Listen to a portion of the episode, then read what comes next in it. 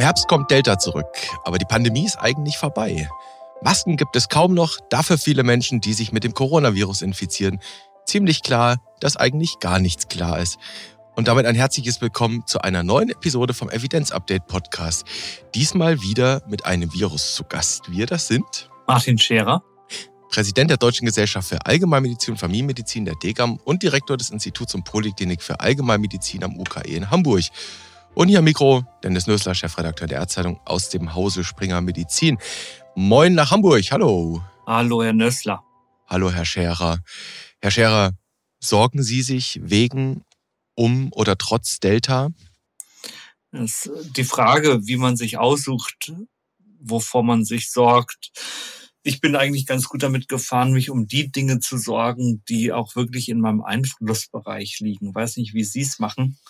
Aber was man nicht ändern kann, das muss man auf sich zukommen sehen, muss abwarten und dann möglichst schnell reagieren. Da gibt es auch diesen Einspruch, Herr, gib mir die Vernunft zu unterscheiden. Kennen Sie den? Ja, das gibt es in unterschiedlichen Varianten. Und ich kann Ihnen das jetzt auch nicht fehlerfrei zitieren, aber Quintessenz ist eigentlich immer, dass man das, was man eh nicht ändern kann, auch nicht sonderlich an sich ranlassen soll und sich lieber um das sorgen soll oder kümmern soll, was man wirklich auch positiv beeinflussen kann. Zum Beispiel Lebensstil. Könnten wir auch mal wieder drüber reden, zu gegebener Zeit. Wäre mal eine Idee. Ja. Delta, der Einstieg hat natürlich einen Grund, Herr Scherer. Hm, es gibt natürlich immer wieder die Diskussionen. Wir reden heute mal wieder eine Coronavirus-Episode, haben wir gesagt. Hintergrund wegen Delta ist, dass Bundesgesundheitsminister Karl Lauterbach am vergangenen Wochenende gewarnt hatte, Delta könne wiederkommen. Ähm, er hat sich damals berufen auf Arbeiten aus Israel, wo man auch im Abwasser versucht, Partikel zu detektieren und dort hat man Delta wieder gefunden.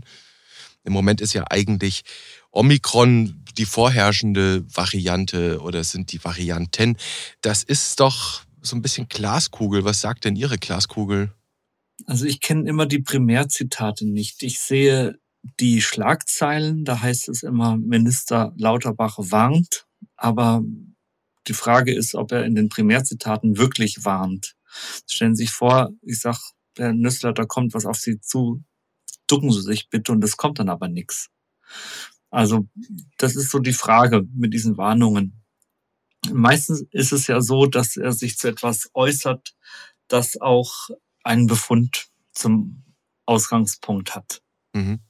Also in dem Fall die Abwassersurveillance. Wir wissen, dass Krankheitserreger über den Stuhl oder zuweilen auch Urin oder Speichel ausgeschieden werden und dann auch im Abwasser nachgewiesen werden kann. Und die Abwassersurveillance, die entnimmt eben regelmäßig Proben aus dem Wasser und dann kann das Vorkommen und die Menge bestimmter Krankheitserreger untersucht werden. Das machen einige Länder flächendeckend.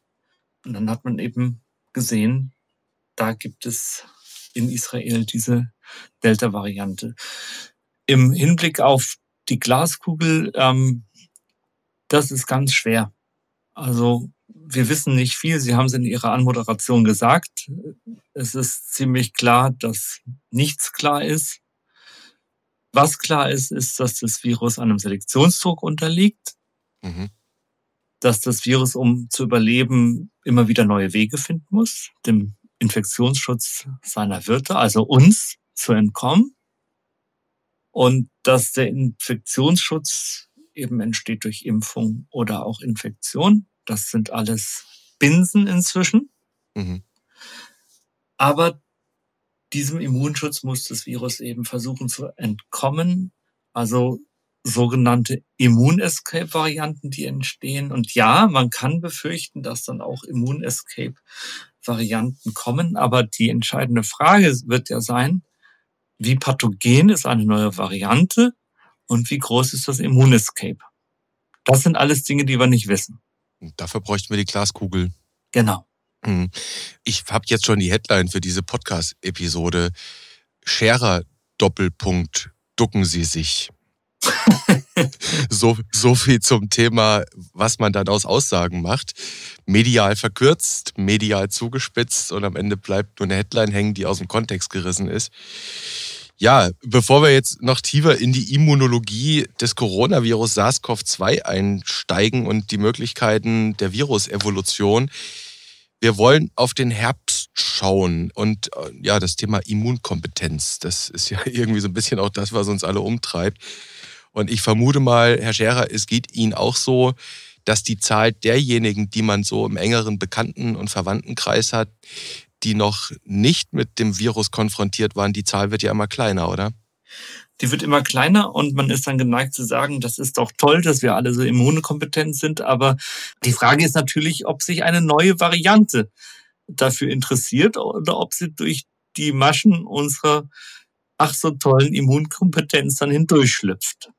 Die Maschen der Immunkompetenz. Naja, kennen wir ja auch so ein bisschen von der Impfung. Ne? Die Hoffnung bei der Impfung war ja, wer komplett geimpft ist, ja, der kriegt vielleicht gar nichts mehr mit von der Infektion und dann kam Omikron und dann hat uns die Variante eines Besseren belehrt und am Ende war das Impfziel eben nicht die, der Schutz vor Infektionen, sondern der Schutz vor schwerer Krankheit. Ne? So ist es, das hat auch funktioniert, aber wir haben eben gesehen, dass Delta nicht vor Omikron geschützt hat. Mhm. Und ob Omikron vor einer anderen Variante schützt, wissen wir nicht. Das Interessante mit der Immunkompetenz sind durchaus auch Aussagen, die es immer wieder gibt. Jetzt kann man beispielhaft einfach mal KBV-Chef Gassen nehmen, schlicht weil es rezent ist, aber das geht natürlich immer wieder mal so auch durch den Diskurs. Ab wann ist denn eine Pandemie eigentlich vorbei? Ab wann sind wir denn endlich mal immunkompetent und können in eine, können versuchen als Bevölkerung, als Gesellschaft, das mal als endemisches Virus zu verstehen? Ab wann ist es soweit, Herr Scherer? Sie sind ja der Wortakrobat von uns beiden. Und möglicherweise wilder ich jetzt in Ihren Jagdgründen, aber vielleicht kann man das Ganze begrifflich lösen. Epidemie und Pandemie sind ja epidemiologische Begriffe. Mhm. Diese Begriffe sind wie so vieles politisiert worden. Und da sagt jetzt einer, die Pandemie ist vorbei. Ja, toll. Aber hilft uns das weiter? Wir sollten diese Griffe vielleicht in ihrem Kontext lassen und stattdessen darüber sprechen, sind wir in einer akuten Krisensituation, ja oder nein? Und ich glaube, da sind wir uns einig. Und dann sind wir auch raus aus dieser Polarisierungsspirale. Wir sind uns einig, dass wir im Augenblick in keinem krisenhaften Zustand sind. Mhm. Wir sind raus aus der akuten Krise. Wir sind raus aus der akuten Phase der Pandemie. Ich glaube, da sind sich alle einig mhm. drüber. Im Moment. Im Moment, mhm, ja. Genau. Und deshalb muss man jetzt auch keine künstliche Debatte aufmachen, ob die Pandemie vorbei ist oder nicht. Wir werden sehen. Und die viel entscheidendere Frage ist doch, hält dieser entspannte, nicht krisenhafte Zustand an? Oder geraten wir nochmal unter Druck in der ambulanten Versorgung, in der stationären Versorgung, im Hinblick auf die Krankheitslast der Individuen? Geraten wir nochmal unter Druck im Herbst und tritt nochmal sowas ein wie ein krisenhafter infektiologisch-gesellschaftlicher Zustand. Und das kann heute keiner wissen. Da kann man Vermutungen anstellen, im Zweifel über die Virusevolution, über epidemiologische Hinweise, Indizien und kann sich verschiedene Überlegungen machen. Aber wir wissen nicht, wie der Herbst 2022 wird und der Winter 2022, 2023 so mal aus dem Bauch heraus. Im Moment ist es ja so, Sie haben gerade gesagt, wir müssen eigentlich unterscheiden zwischen Krise und Nicht-Krise. Und im Moment ist es ja eigentlich so, die, wir haben jetzt gerade das Ende der Fußballligen-Saisons erlebt. Wir gehen wieder raus, die Menschen tragen keine Maske. Also wir sind gefühlt ganz klar nicht im Krisenmodus. Würden Sie aus dem Bauch heraus davon ausgehen, dass so eine neue Welle jetzt im Herbst, Winter eher wahrscheinlich sein könnte? Ja, was ziemlich klar ist, ist, dass auch im Herbst das Coronavirus Teil des Virenpakets sein wird. Mhm. Das ist völlig klar. Influenza, andere respiratorische Viren, RSV-Viren und natürlich, und das ist die Wundertüte, wird auch die Corona-Packung dabei sein. Mhm. Das ist klar. Da wird ein Mix auf uns zukommen. Die Frage ist, wie steil oder flach dann die Welle verläuft. Und ich würde jetzt einfach davon ausgehen, dass die Wellen tendenziell flacher verlaufen. Mhm. Adenoviren werden auch dabei sein. Vielleicht sollten wir auch mal über Adenoviren reden. Aber wir bleiben heute bei Corona. Es ist nahezu ziemlich genau ein halbes Jahr her, Herr Scherer. Das war im November 2021, Bundespressekonferenz. Da saßen Sie, helfen Sie mir, ich glaube Andreas Gassen, Stefan Hofmeister, kann das sein? Und Herr Mertens. Und Herr Mertens von der STIKO. Und da haben Sie gefordert, äh, wir brauchen mehr Ruhe im System. Da ging es um die heiße Phase damals, die vor uns lag. Wenn wir uns jetzt mal wappnen für das Paket, für das Päckchen, von dem Sie gerade gesprochen haben, was heißt das? Ruhe im System? Ja, das bezog sich auf die Kommunikation, auf die verschiedenen Aufrufe zur Musterung. Das war dann auch die Asynchronie in den Verlautbarungen zwischen Politik und STIKO. Und die Praxen wussten gar nicht mehr, ob sie jetzt die Tagesthemen einschalten sollen, um zu wissen, was dann am nächsten Tag in der Praxis passiert, oder ob sie es in der Zeitung lesen sollen, mit welchen Fragen dann die Patienten auf sie zukommen. Also es war sehr viel Unruhe da und darauf bezog sich das, lasst doch die Hausärztinnen und Hausärzte mal ihre Arbeit machen.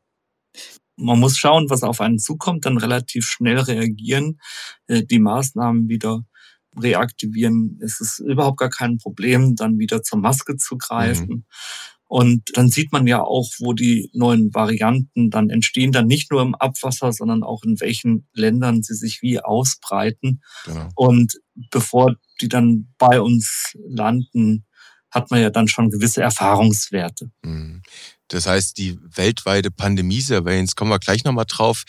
Eins muss man natürlich auch noch erwähnen, was zu dieser Ruhe im System oder was sicherlich auch Teil dieser Forderung oder Hintergrund dieser Forderung damals war, war ja so ein bisschen, ich drück's mal vorsichtig aus, gewisse chaotische Abläufe, was das Impfen anging. Wo erst nicht wirklich klar war, wer impft jetzt wann, wann beginnt die Auffrischungsimpfung und so weiter und so fort. Wie viel Impfstoff kriegen die Praxen? Also das hat ja irgendwie ihre Kollegen die ganze Zeit letztes Jahr noch ähm, begleitet. Das könnte ja so ein Stück weit für den Herbst ähnlich wieder anstehen. Es gibt ja durchaus Hersteller, die jetzt schon Omikron-Vakzinen als zweiten Booster testen, wo man dann sagt, naja, also die Menschen beispielsweise ab 60 sollten dann doch bitte auch geboostert werden. Das sehen Sie aber schon, dass das auf die Praxen und hier und da wahrscheinlich auch auf einzelne Zentren wieder zurollt. Nochmal so eine Vakzinierungswelle, sage ich mal.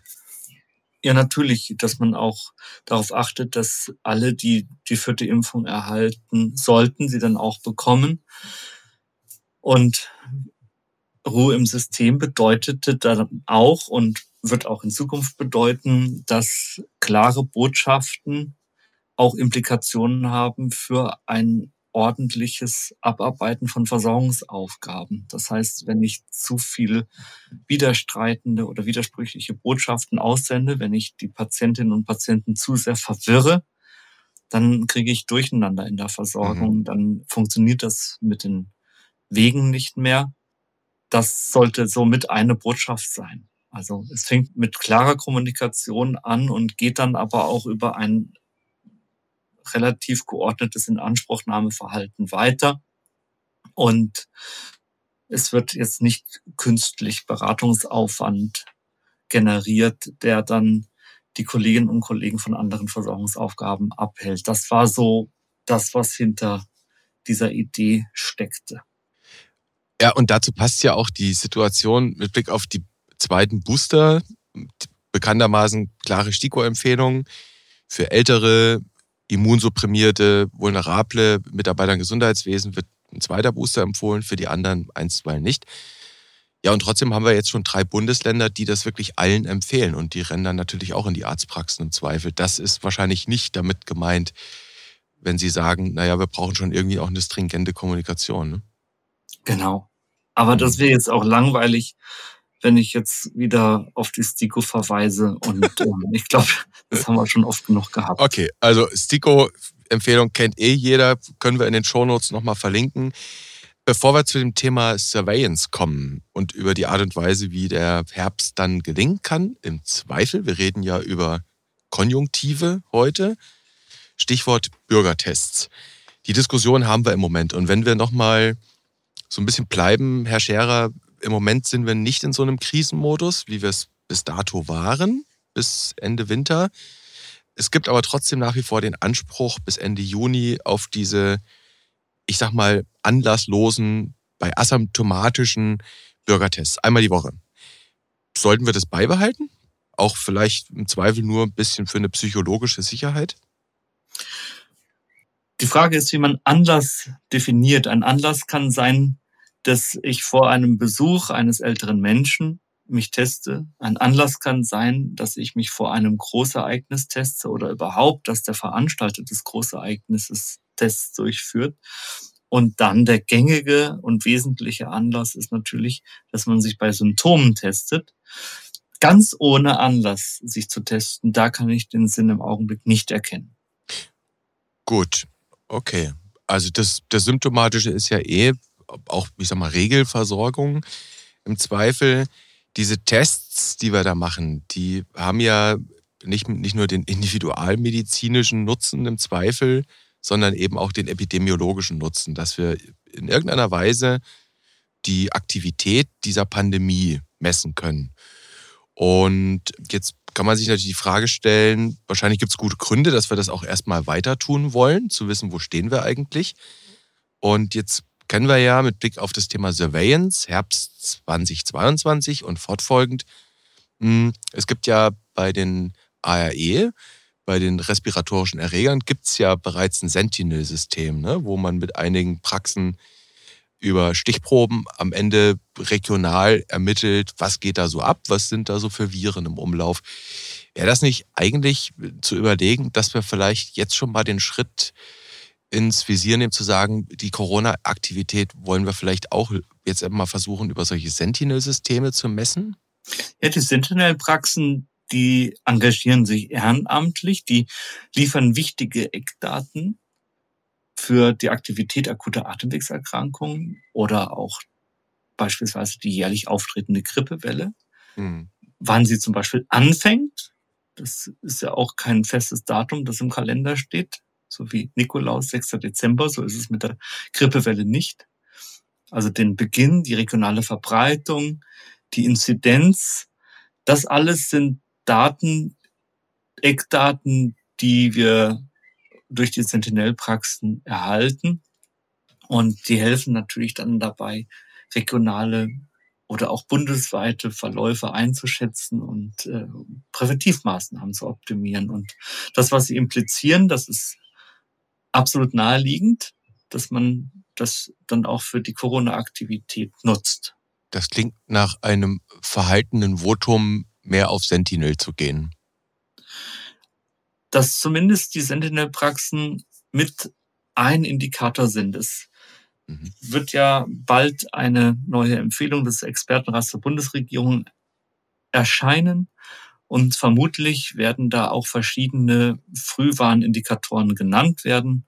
Ob die Sentinel-Praxen da auftauchen, weiß ich jetzt nicht. Aber es sind auf jeden Fall Daten der ambulanten und stationären Belastungen, die Meldeinzidenzen, die verlieren ja zunehmend etwas an Bedeutung. Die Abwassersurveillance wird eine Rolle spielen. Mhm. Das sind unterschiedliche Bausteine, unterschiedliche Steine eines Mosaiks, die uns ein Bild liefern.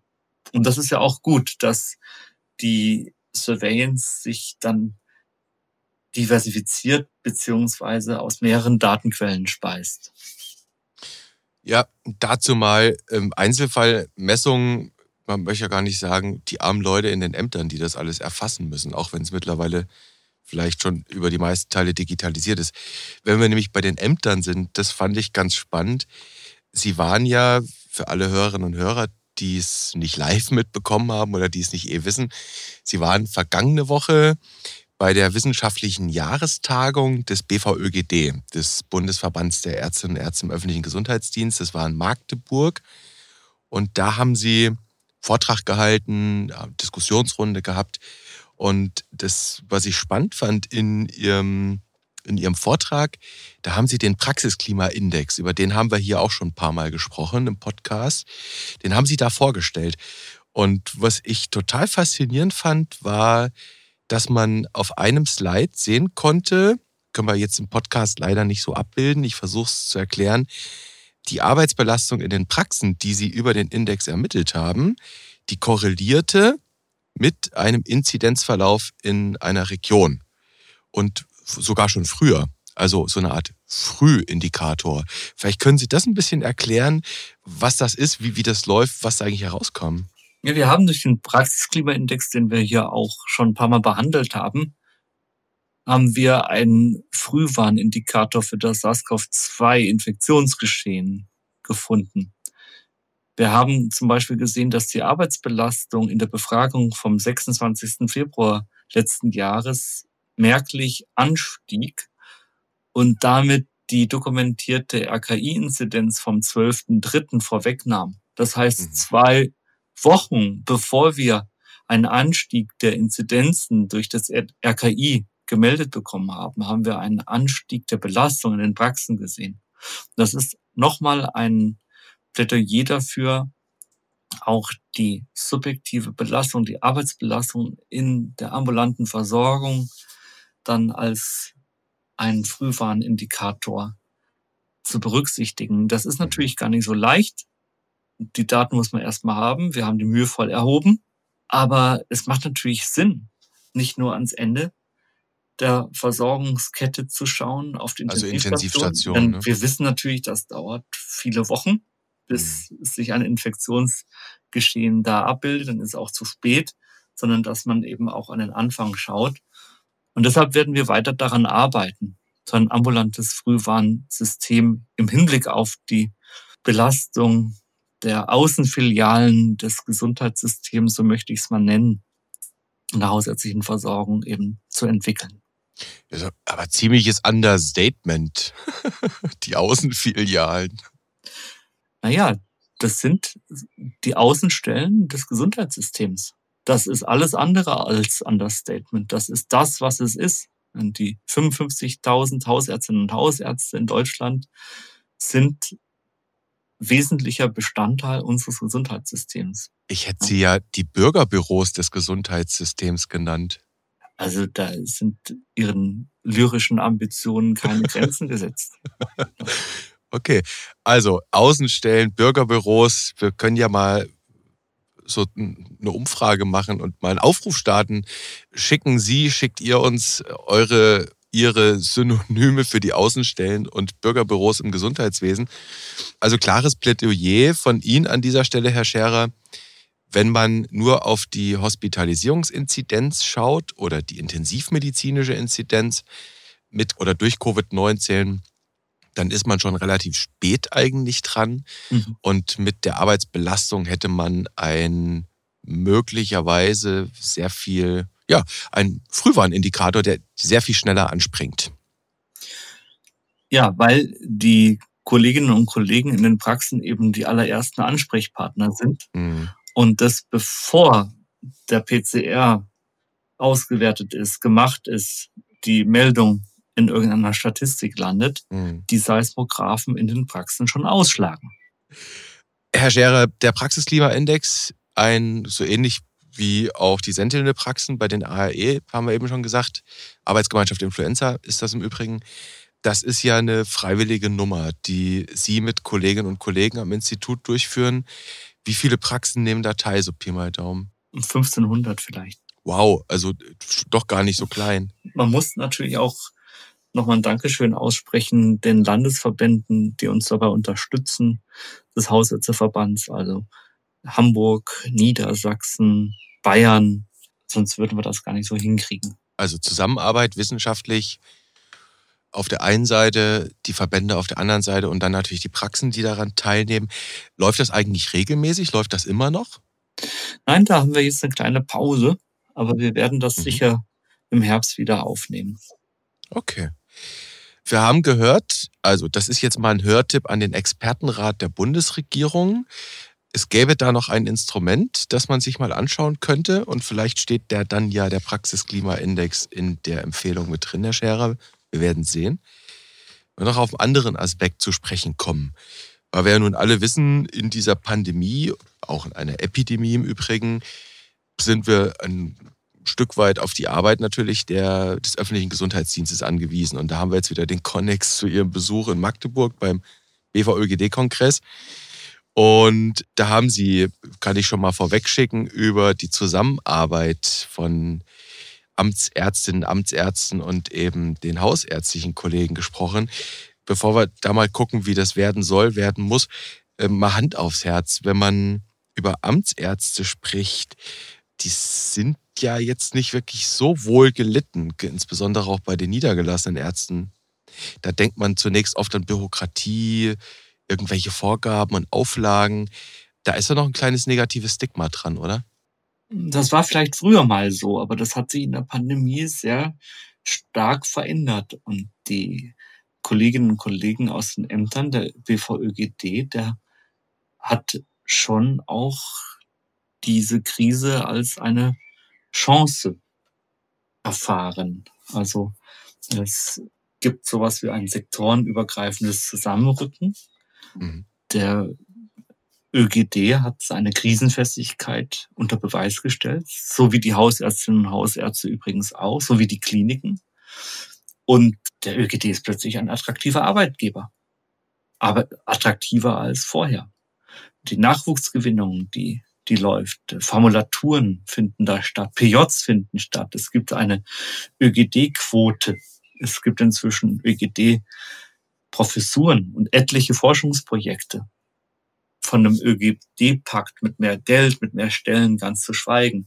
Aber das sollte auch die Quintessenz von Magdeburg sein. Mehr Geld und mehr Stellen alleine ist es nicht sondern es ist dann auch eine Professionalisierung und deshalb war ich auch als Degam-Präsident gefragt, weil die Institutionalisierung und Professionalisierung eines Fachs sehr durch eine wissenschaftliche Fachgesellschaft befördert werden kann. Das hat die Degam erfahren und das könnte auch der BVÖGD erfahren, wenn er sich eine wissenschaftliche Fachgesellschaft leistet, zum Beispiel eine DG, ÖGD beispielsweise. Und das wäre dann ein Auftakt zur Akademisierung des Fachs, zur weiteren Gewinnung von Nachwuchs durch Präsenz an den Fakultäten. Und letztlich geht es ja dann auch bei der Professionalisierung darum, das eigene Denken und Handeln zu reflektieren, eigene Leitlinien zu machen als Kristallisationspunkte der fachlichen Identität und natürlich auch darum, ein eigenes wissenschaftliches Profil zu entwickeln. Und dass man sich dann auch Regeln gibt, die wissenschaftlich belastbar sind und dann auch evaluiert, inwiefern die eingehalten werden. Das wäre dann Versorgungsforschung. Alles das trägt dazu bei und da durfte ich die DGAM so ein bisschen in ihrem Werdegang beleuchten als potenzielles Rollenvorbild. Mal sehen. Bei dem Public Health Zugang, den der öffentliche Gesundheitsdienst ja hat, eigentlich mit seiner wahnsinnigen Breite an Themen. Also die, ich glaube, die Amtsärzte sagen gerne auch mal so ein bisschen, sie, ich habe das irgendwann vor Jahren mal aufgeschrieben, wir sind die Hausärzte fürs Volk. So hat, hatte das mal jemand formuliert. Wären die doch eigentlich prädestiniert für Versorgungsforschung, oder? Wichtig ist ein eigenes Forschungsprofil. Da gibt's Schnittstellen zu Public Health, aber es ist auch nicht gleichzusetzen damit. Das heißt, mhm. das Forschungsprofil müsste sich schon ein bisschen davon abgrenzen, wenn gleich Kooperationen natürlich sinnvoll wären. Genauso mit dem, was das RKI macht. Mhm. Und natürlich gibt es da riesige Datenschätze, also die Schuleingangsdaten oder Pandemieverläufe, mhm. die Auswertung von Kontaktdaten, sehr viel Daten zu Versorgungsepidemiologie oder auch die Daten des sozialpsychiatrischen Dienstes.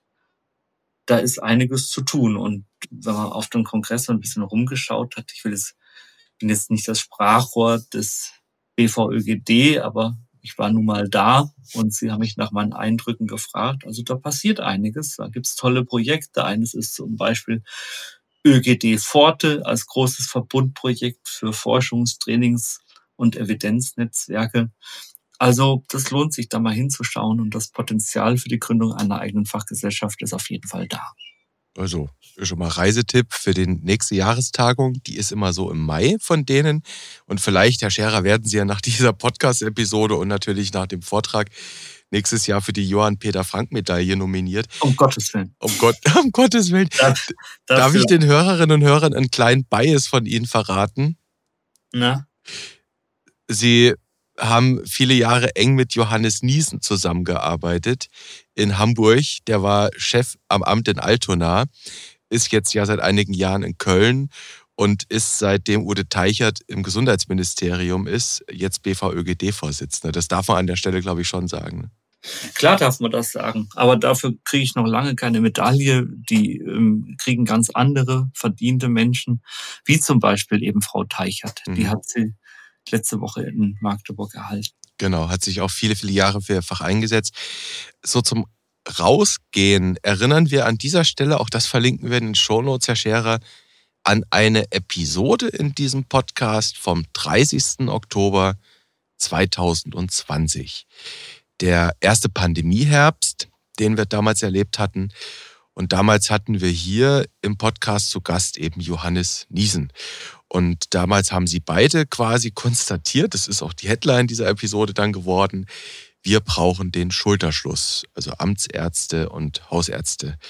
Und wenn wir das jetzt mal wieder auch konjunktivisch, wir wissen nicht, wie der Herbst wird, wenn wir aber jetzt nach vorne schauen, wie, wie kann so ein Schulterschluss denn aussehen? Dass man sich noch besser abspricht, dass die Arbeitsteilung noch besser funktioniert, dass man das Gefühl hat, dass die Pandemiebekämpfung wirklich aus einer Hand und als gemeinsames Projekt stattfindet. Natürlich habe ich in Magdeburg auch daran erinnert, was nicht so gut gelaufen ist. Denken Sie nur an blanke Bedenken, dass die mhm. Schutzkleidung nicht da war am Anfang in den Praxen. Oder dass der Schutz der Alten- und Pflegeheime nicht gut funktioniert hat, dass die Heimaufsicht da noch viel besser in Interaktion mit den niedergelassenen Kolleginnen und Kollegen und natürlich auch den einzelnen Einrichtungen Einträge hätte verhindern sollen und müssen. Bis hin zu dem Thema kein Anschluss unter dieser Nummer. Wir kennen alle das Thema, dass viele Betroffene bei der 116, 117 nicht durchgekommen sind, beim Gesundheitsamt nicht durchgekommen sind, bei der Hausarztpraxis nicht durchgekommen sind und sich gefragt haben, ja, was ist denn jetzt? Wo rufe ich ihn jetzt an? Und das sind alles Dinge, die können wir besser machen. Lessons learned. Ziehen und dann lernen und dann machen. Richtig, genau. Herr Scherer, ein kurzweiliges Corona-Episödchen, mal wieder in diesem Corona-vollen Sommer, der im Moment noch nicht Krise ist. Vielen Dank bis hierhin. Wie geht's weiter? Was kommt als nächstes? Ich will gar nicht das C-Wort benutzen. Corona? Liffhanger. ja, ich komme her, wo Leides ist, wo Sehnsucht und wo beides ist, zu finden, Mensch und Maß, könnte man fast sagen. Und das richtige Maß in der Medizin, das ist eigentlich das, worauf es ankommt. Nicht zu viel, nicht zu wenig. Hm. Ähm, man könnte fast sagen, ja, die richtige Dosis Medizin zu finden. Das könnte mal ein Thema sein. Die Dosis macht das Gift. Oder eben gesund. Oder gesund, je nachdem. Das ist doch mal ein schöner Rauswerfer. Da ist jetzt alles offen, was kommen kann. Es könnte was mit Ü und U zu tun haben. Wie will sie? Herr Scherer, vielen Dank an Sie an dieser Stelle. Vielen Dank an die Hörerinnen und Hörer an dieser Stelle. War mir eine Freude. Und ich freue mich, wenn wir uns wiederhören an gleicher Stelle und auf gleicher Welle. Ich mich ebenfalls. Bis dann. Gute Woche. Ihnen auch. Tschüss. Tschüss.